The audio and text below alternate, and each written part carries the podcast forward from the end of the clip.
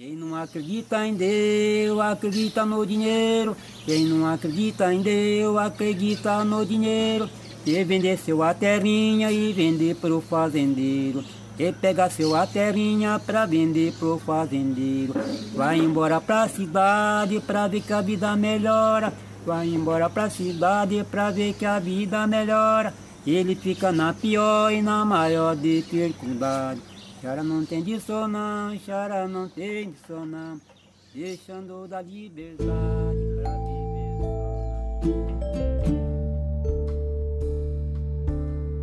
Qual o seu prato preferido? Aquela sua melhor memória com a comida? Você consegue sentir o cheiro dessa comida? Lembrar dos sons da cozinha? De um dia da semana? Eu lembro do capelete que a gente faz todos os natais. Eu não sei quando começou e nem sei até quando vai durar. Eu lembro da minha avó colocando o frango e o porco no fogo, com muito tempero, dourando lentamente, quebrando os ovos, misturando a farinha, sovando com os braços fortes de quem esticava macarrão no rolo todos os dias. Do meu vô fechando mais capeletes que todo mundo junto. De como eu ficava feliz, todo orgulhoso, quando meu vô me pedia para provar o tempero do recheio e ver se faltava sal. De ralar muita noz moscada, muito parmesão dos primos em volta da mesa, meio ajudando e meio atrapalhando. Da massa crua que a gente comia sempre que um capelete estourava, e a gente torcia muito, forçava o dedo para ver se o capelete estourava. Do pessoal suando para comer a sopa no calor de dezembro, mas sem reclamar. Esse é o Prato Cheio, podcast de Joio Trigo sobre alimentação. Eu sou o João Pérez. Eu sou a Natália Silva. O episódio de hoje é sobre cultura alimentar, ou melhor, sobre uma cultura não alimentar. Com vocês, o prato do dia. Escuta, por que você não pede para sua mãe a receita daquele feijão tão gostoso que ela faz? Você sabe que eu já pensei nisso. É o que vou fazer. Não tem segredo, minha filha. É o tempero para feijão Knorr, que já contém cebola, alho, sal, louro e tocinho defumado. Basta colocar dois cubinhos no feijão e pronto. E que economia! Hum, Igualzinho ao de sua mãe? É, eu deveria ter feito isso antes. Não se preocupe. Sua filhinha um dia também vai perguntar como é que a senhora faz o feijão tão gostoso. Esse é o momento em que trocaram o conhecimento da minha avó por um tablete de sal e gordura. O refogado de cebola e alho, tão brasileiro, temperado com sal, pimenta, louro e coentro, no caso da minha avó baiana, foi substituído por um cubo com os seguintes ingredientes: sal, amido, açúcar, cebola, salsa, proteína vegetal hidrolisada, óleo vegetal, extrato de levedura, louro, pimenta, antiumectante, dióxido de silício, aromatizantes e corantes. Graças a esses produtos, eu não preciso mais pedir as receitas da minha avó para cozinhar quando ela não estiver aqui, né? Só que não. A comida que a gente gosta não é só sobre os ingredientes, é sobre por quem tá por trás do prato plantando, colhendo, cozinhando, conversando e dividindo a mesa com a gente. São essas coisas que constroem a nossa cultura alimentar. Pode ser essa cultura de família que a gente falou, mas pode ser também a cultura de uma região que produz um ingrediente, de um povo, de um país. E para para pensar de novo no seu prato preferido. Será que essa cultura alimentar que a gente construiu ao longo de muitos anos, misturando e adaptando outras culturas, ainda está presente no nosso dia a dia ou virou uma lembrança dos bons tempos? Essa chance hoje é maior do que era há 10 anos, muito maior do que há 20 anos, e se a gente voltar a fazer essa pergunta daqui a 10, a chance será ainda maior. Na verdade, se mantido o ritmo atual, essa pergunta será quase um exercício de retórica. Cultura alimentar é tão anos 70, né? É, então, não era para ser. O episódio de hoje não é sobre o seu prato preferido, porque a gente ainda não desenvolveu bem a técnica de ler mentes aqui no joio, mas é sobre o risco de que os pratos que fazem parte da nossa cultura alimentar sumam de vez ou virem uma releitura gourmet caríssima e inacessível para a maior parte da população. Ou um cubinho de tempero sabor caseiro da avó. Natália, antes da gente começar para valer, é bom combinar uma coisa, né? A gente não tá falando sobre saudosismo, não é para colocar a comida na prateleira do museu. A gente tá falando sobre saudação, sobre dar valor àquilo que é importante para nossa cultura e que explica muito sobre a nossa própria história. João, você disse saudação? Um episódio sobre cultura alimentar. Não vai ter jeito. Eu queria evitar, não, não tem não, como? Não, não, não. A gente vai ter que usar. Eu tô saudando a mandioca eu tô saudando a mandioca.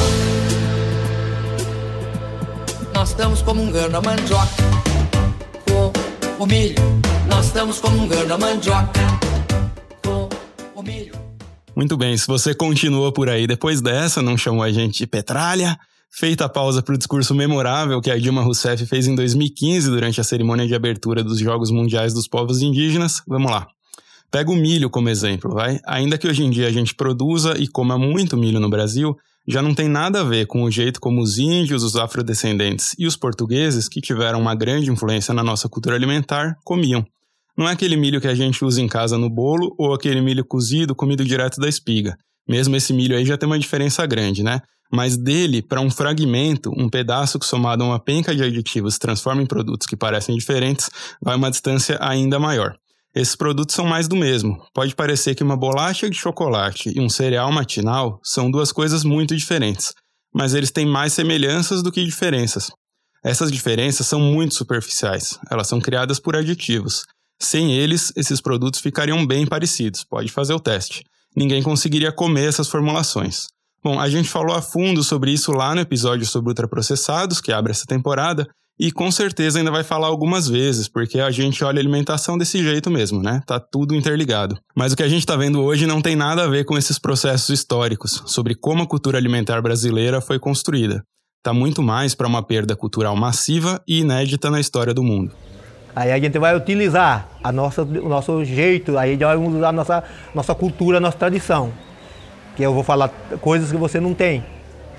Usar o saraquá, para plantar, que é o saracuá, uma madeira apontada para furar o chão e plantar. E o picuá, que é um saco amarrado aqui no pescoço com uma corda, enche de semente com a mão.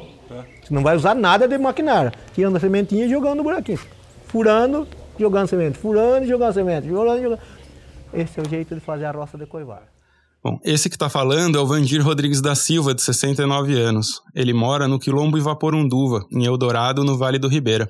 Se você é do estado de São Paulo, talvez conheça o Vale do Ribeira como a região mais pobre do estado de São Paulo. Bom, depois de alguns dias rodando por lá, fica claro que essa medida de pobreza desconsidera vários elementos. Os povos do Vale são guardiães de uma enorme diversidade biológica, o que significa uma enorme diversidade alimentar. A gente vai ter um episódio só para falar sobre os quilombolas do Vale do Ribeira e sobre como a roça tradicional deles, a coivara, foi reconhecida pelo Instituto de Patrimônio Histórico e Artístico Nacional, o IFAM. Mas o episódio de hoje já vai trazer alguns spoilers. Aliás, antes da gente seguir, só deixar o nosso muito obrigado para o pessoal do Instituto Socioambiental, em especial Frederico Viegas e Maurício Biesek, que rodaram com a gente durante uma parte da viagem lá pelo Vale e foram essenciais para entender melhor a importância desse patrimônio agroalimentar. Num quilombo vizinho, o Nhunguara, a gente visitou o João da Mota, de 65 anos. Pão não, não era muito difícil. E meu pão era isso que nós estamos ali, mandioca, batata, taiá, inhame, paçoca, cuscuz. Esse que era, minha, era meu os pão de coisa. Remédio, na verdade, era ervas medicinais, que eu fui até hoje, graças, graças a Deus, nunca se posei a noite no hospital porque eu fui com meu filho, nunca fui internado, né? O João estava ressabiado no começo, mas foi se soltando. Ele e a Maria Teresa Vieira, amiga do João e que divide a roça com ele, serviram pra gente um café da manhã maravilhoso, com muitos elementos da cultura quilombola. Tinha batata doce frita, dois tipos de mandioca cozida, um doce de mamão, paçoca. Uma paçoca que não tem nada, mas nada a ver com aquela que você encontra no supermercado. Para ser sincero, quando a indústria de ultraprocessados se coloca a copiar elementos da nossa cultura tradicional é que eu acho mais sofrível. Algumas imitações são risíveis, e o problema é que depois de um tempo só sobram elas para a gente comprar. Você pode provar um baconzitos e lembrar remotamente do sabor do bacon, da pururuca, e se você chegou a provar uma pururuca, sabe que essa lembrança está longe de ser fiel. Não tem nada de carne de porco ali. Tem um preparado sabor de bacon, que é basicamente sal com aditivos. E isso é um ponto interessante. Os defensores incondicionais da indústria de ultraprocessados dizem que hoje em dia há muito mais diversidade. De fato, essa indústria lança milhares de produtos todos os anos. Porém, ai porém, quando a gente olha para os principais ingredientes usados, eles são basicamente trigo, milho, soja e açúcar, tudo junto por sal e aditivos. A diversidade que está na mesa do João é bem mais fácil de entender. Depois dessa comilança, a gente foi dar uma passeada na roça que ele e a Maria cultivam. E ali tinha muita, mas muita coisa num espaço bem pequeno. E isso chama atenção, porque normalmente um agricultor sabe bem a área que cultiva, em hectares ou em alqueires. No caso dos quilombolas do Vale, o tamanho dessa área tem pouca importância. O importante é ter diversidade dentro dessa pequena área. Feijão, mandioca, abóbora, milho, cará, batata doce, palmito e banana são o básico do básico dessas roças. E depois vão surgindo vários outros elementos. Mas assim, as dezenas nesse espaço realmente pequeno e alguns deles eu, alguns deles eu nem conhecia. Eles são um conhecimento que essas pessoas guardam e passam de geração em geração. Como eu falar, não precisa muita coisa, muitas, né, muitas. Mas se você ter o arroz ou feijão orgânico, claro, ou frango caipira. Pode ser uma mandioca frita, um, uma folha do inhame refogado ali, né? Sei lá, uma salada do pepino também, tudo orgânico, é uma coisa que está feita, um suco natural, uma coisa que você se alimenta com aquela porção e você sente muito satisfatório, quer dizer, não precisa comer muitas variedades de muitas misturas de coisas para você se sentir satisfeito com aquilo. Essa é a Maria, que peleja para manter a alimentação dos filhos longe do supermercado. E o arroz que vocês comem aqui, vocês ainda conseguem produzir todo ele aqui ou, ou precisa comprar de fora? Não, é comprado. Uma boa parte de fora. Tem sim, né? Uns que plantam assim ainda, mas já não tá. É a quantidade né, que dá para suprir todo o bairro. É, é, como isso que a gente falou. É, acho que é o próprio já da, da nação das pessoas, né? O tipo da gente ensinar eles. Eu não digo de maneira errada, mas a gente deixou desaprendeu o que seria mais o correto. Sim. Que seria até a incentivação deles estarem produzindo produto orgânico, o arroz da roça. Que hoje em dia até os menores, no caso do nosso filho, alguns ele acha que a, o arroz da roça ele é mais áspero, assim, uma tá. textura mais assim, e prefere já os, os embalados lá que traz do mercado, né? Como tem várias variedades, então por algum motivo, acha que, que é melhor, né? É importante a gente lembrar que essas mudanças são muito recentes, não só para os quilombolas do Vale do Ribeira, para quem essa mudança é realmente muito recente.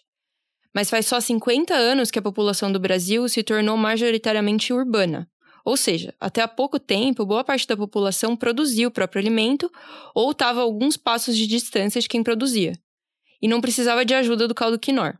Esse foi o período de uma urbanização veloz e precária, marcada por deslocamentos gigantes todos os dias, salários baixos e alta informalidade, desigualdade de gênero, racismo, enfim. A gente falou bastante sobre isso lá no episódio de Fome. Foi também o período em que o papel do Brasil no mundo se redefiniu. O país sempre foi marcado pela produção agrícola, mas nas últimas décadas assumiu a função de fornecer grãos e carne para a galera toda, a soja, o milho e a pecuária avançaram de maneira brutal sobre áreas onde antes haviam florestas ou eram produzidos alimentos diversos.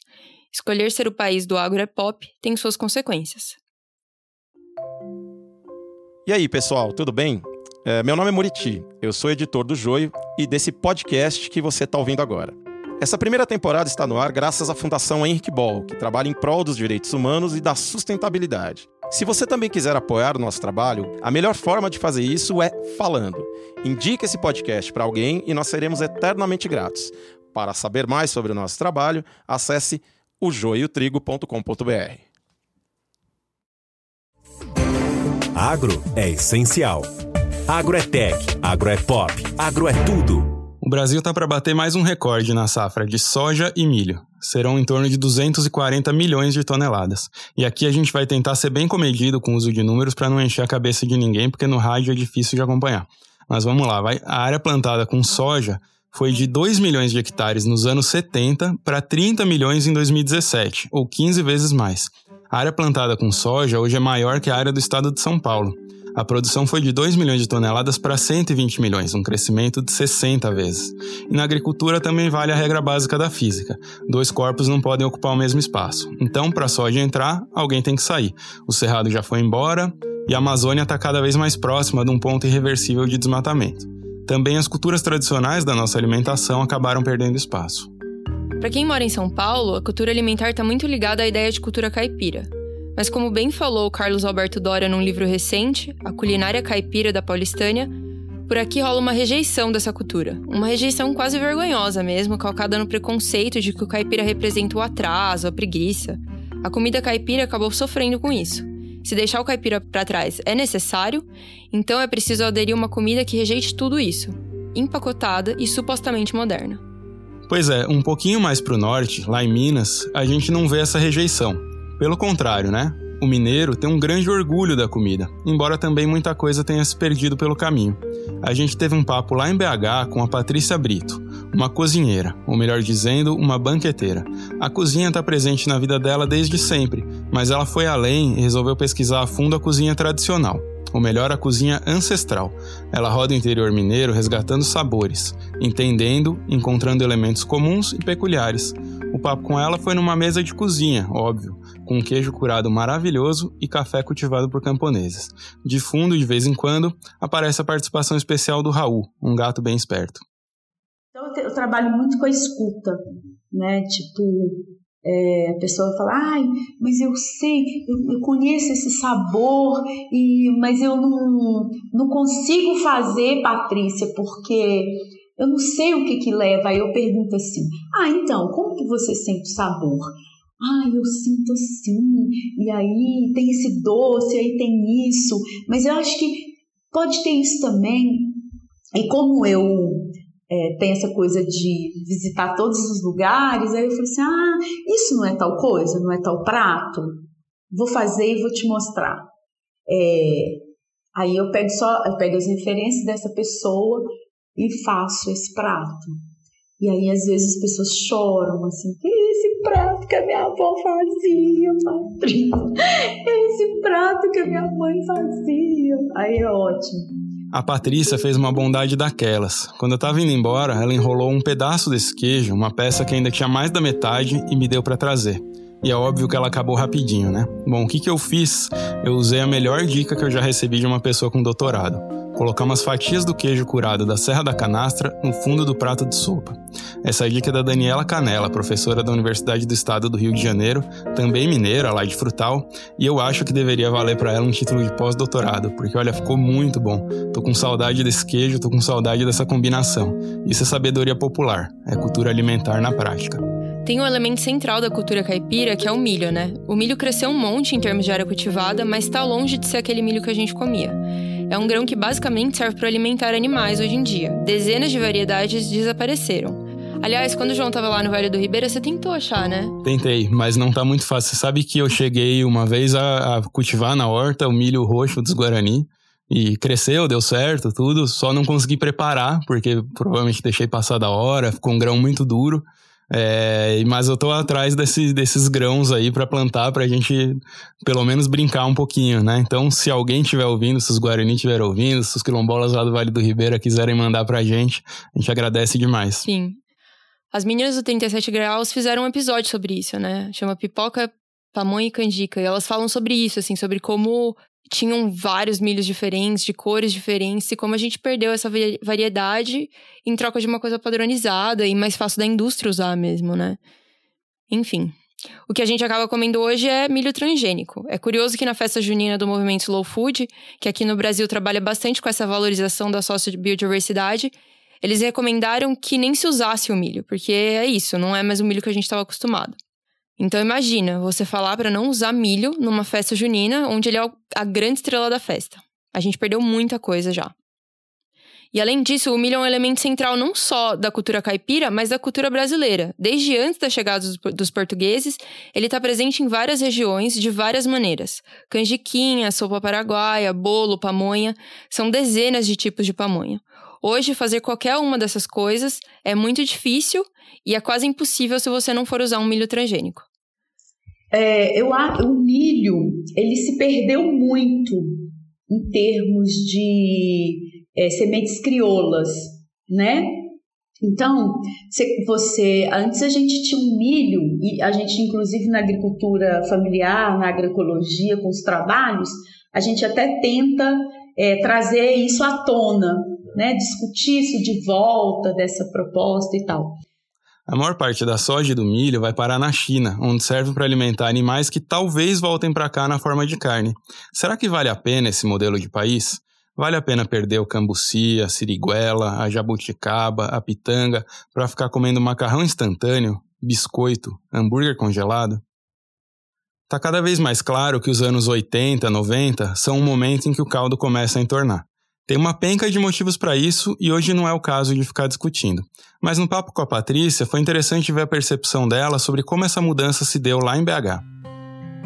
Mas quando a gente chega é, nos anos 70, 80, a gente vai ter aqui em Belo Horizonte uma, uma revista que ensina a cozinhar muito a partir da comida já industrializada. Mas aí, curiosamente, quem é, ainda era muito pobre não conseguia ter acesso a esse, esse, tipo de comida. Então continuaram a comer essa comida que é mais ancestral. Isso tem a ver quando você pega a trajetória dos agricultores no Brasil. Nos anos 50, é, com aquela, por ironia do destino, né? A Revolução Verde, o agricultor só podia entrar para comprar os equipamentos se ele tivesse dinheiro. E aí, os agricultores que não tinham condições de entrar para comprar esses equipamentos são hoje os guardiões das sementes. Natália, quantos tipos de feijão você lembra de cabeça? Feijão carioca, feijão preto, feijão branco, feijão de corda, azuki. Fradinho, feijão verde. Rosinha. A gente citou um pouquinho mais de meia dúzia, menos de 10, vai. Hoje o Brasil produz mais ou menos 3 milhões de toneladas de feijão por ano, que é o mesmo que produzia três décadas atrás. Então, por pessoa, a gente está comendo muito menos feijão. E alguns tipos desse feijão acabaram retornando bem mais caros, né? Eles deixam de ser comida de todo mundo para se tornar uma comida da classe média para cima. A gente vai encontrar em empórios, vai, não vai encontrar mais na prateleira do supermercado. Esse livro do Carlos Alberto Doria, de que a gente falou antes, ajuda a dimensionar essa perda em vários e vários elementos da cultura caipira. É impressionante como havia dezenas de tipos de abóboras, de feijões, e mesmo a mandioca não era uma coisa só. A gente sabe que em algumas regiões do país se fala aipim, em outras macaxeira, mas para além dessa diferença superficial de nomenclatura, acho que pouca gente sabe identificar os vários tipos, né? No final da década de 70, o Brasil produzia 24 milhões de toneladas de mandioca para uma população de 120 milhões de pessoas. Hoje são 21 milhões, ou seja, perdemos 3 milhões de toneladas e agora uma população de 210 milhões de pessoas, 90 milhões a mais. A situação só não é pior porque a produtividade aumentou bastante. Mas boa parte desse aumento de produtividade veio da explosão do uso de agrotóxicos. Então não dá para dizer que a gente está bem assim, né? Pois é, eh, no, em 2019 foram divulgados os dados do Censo Agropecuário, né, que comparam a situação do Brasil em 2017 com 2006, que é o censo anterior.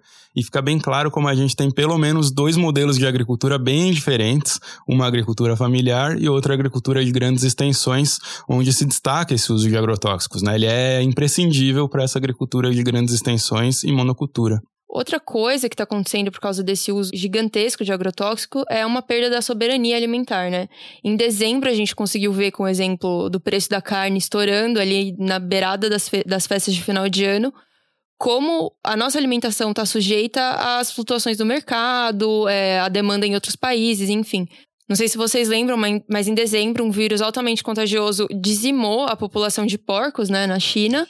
E aí eles começaram a comprar a carne de porco do Brasil e por causa disso o preço de todas as carnes vermelhas aqui no Brasil subiu por causa da demanda, né? Quanto mais as pessoas compram, mais caro fica. Ainda tinham as festas de final de ano, enfim. Todas essas coisas se juntaram e aí o preço da carne ficou um absurdo. Bom, quando a gente olha para as culturas tradicionais, a gente percebe a importância que a alimentação tem. As histórias, as poesias, os registros orais em geral valorizam o alimento, a troca, o convívio. O alimento não é banalizado. Ele traz em si o poder da vida, do conhecimento, daquilo que foi se acumulando durante milênios.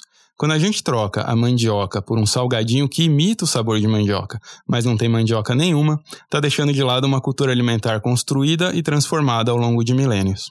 Se torna um ato muito mais profundo do que simplesmente plantar é um ato profundo, né? Mas comer, entender a espacialidade ali, entender as narrativas que ali é, se constroem, né? É, ultrapassa a questão, inclusive, da, do, do, do limite do, da discussão do paladar. Né? É, um, é um processo inteiramente político mesmo, né? que está relacionado assim, a essa coisa que é fortíssima da memória. Né? Como eu disse no começo do episódio, eu não sei até quando o capelete de Natal vai sobreviver na nossa família. Se dependesse das minhas irmãs, e acho que elas não vão gostar de eu falar isso aqui, a gente provavelmente estaria comprando esse capelete. Pelo menos todos os meses de dezembro elas reclamam de fazer o capelete. Eu lembro que quando a gente era pequeno, a publicidade trabalhava muito a ideia de que cozinhar era algo penoso, antiquado. E hoje eu vejo que essa publicidade foi muito hábil em usar a desigualdade de gênero para colocar o caldo quinor no lugar do tempero tradicional a farofa pronta no lugar da farinha de mandioca, o pão de forma, o iogurte, o cereal açucarado o capelete do supermercado no lugar do capelete caseiro. Uma desigualdade que existe e que é fundamental discutir. Cozinhar pode ser mesmo penoso, não vamos fingir. Aliás, tem uma reportagem lá no Joio, né, se o pessoal quer ler, a reportagem da Vitória Damasceno, que fala justamente sobre isso, né, como mulheres moradoras da periferia, negras e que têm filhos sem parceira ou parceiro acabam sofrendo mais com a questão da desigualdade alimentar por uma série de questões. Os braços grossos da minha avó, é, por esticar o, o, a massa do macarrão todos os dias, também são uma manifestação desse machismo. Né? Ela não tinha escolha, é, tinha que, que, fazer isso todo dia, por mais que ela gostasse. Muita gente podia não gostar, e, e então a gente não pode também romantizar essa situação. Mas para mim, é, continuar a fazer massa em casa é uma maneira de entender quem eu sou. É também uma maneira de resistir. Não é só uma questão de sabor, é uma questão de memória, de afeto, de respeito por quem me fez existir, de saudação. O que dá um alento é que, pelo menos por enquanto, não tem ninguém fazendo poesia para homenagear o Doritos. Aliás, você lembra de alguma música que homenageia a comida? Nós abrimos esse episódio com uma canção dos quilombolas do Vale do Ribeira, captada pelo pessoal do Instituto Socioambiental. Quem canta é o João Santos da Rosa, do Quilombo Sapatu. As fontes de informação que nós usamos ao longo desse episódio estão na descrição. Nosso muito obrigado mais uma vez para o pessoal do Instituto Socioambiental e para todo mundo que concedeu entrevista para essa edição do podcast. A produção e a edição do Prato Cheio são feitas por mim, Natália Silva. O roteiro desse episódio é de João Pérez. A revisão e a checagem de fatos foi feita por Moriti Neto. A gravação foi feita no estúdio Reampim, com Rafael Prego. Quem cuida das redes é Amanda Flora. A ilustração desse episódio foi feita por Denise Matsumoto. Esse podcast está no ar graças ao apoio da Fundação Henrique Ball. Até o próximo episódio.